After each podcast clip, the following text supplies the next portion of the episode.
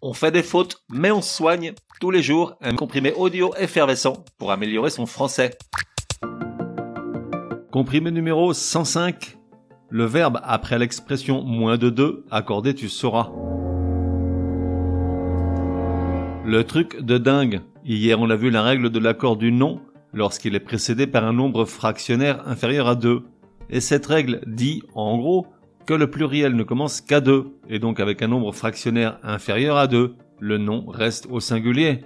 Ça m'agace parce que 1,67 ou 1,99 c'est quand même beaucoup plus que 1. À mon sens, le nom devrait prendre le pluriel, mais soit, admettons.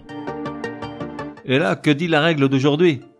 À la question comment accorder le verbe après l'expression moins de 2 La réponse est, je te le donne en mille et mille, au pluriel. Exemple, moins de deux heures suffisent à Patrick pour s'enfiler toutes les bières du frigo. Pauvre Patrick.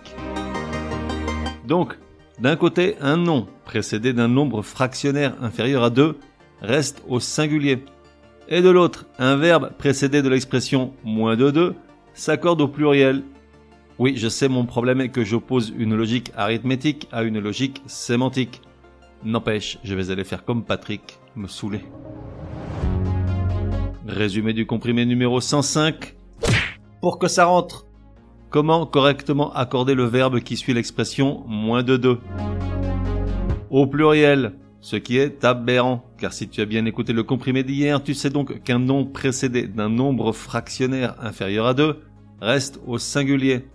Et là tu découvres que le verbe, lui, s'il est précédé de l'expression moins de 2, s'accorde au pluriel, mais on n'est pas à une bizarrerie de la langue française près. On fait des fautes, mais on soigne, te donne rendez-vous demain pour un nouveau comprimé, au moins aussi énervant que celui-ci. Prends bien note, s'il y a une règle de français qui t'énerve grave, soumets-la à Martine et Patrick. Ils seront ravis, aussi crétins soient-ils, de la décortiquer lors d'un prochain comprimé. Pour cela, une seule adresse, contact at uncompriméparjour.com. Enfin, n'oublie pas de laisser un chouette commentaire et tout un tas d'étoiles sur ta plateforme de podcast préférée. Ça serait drôlement chouki.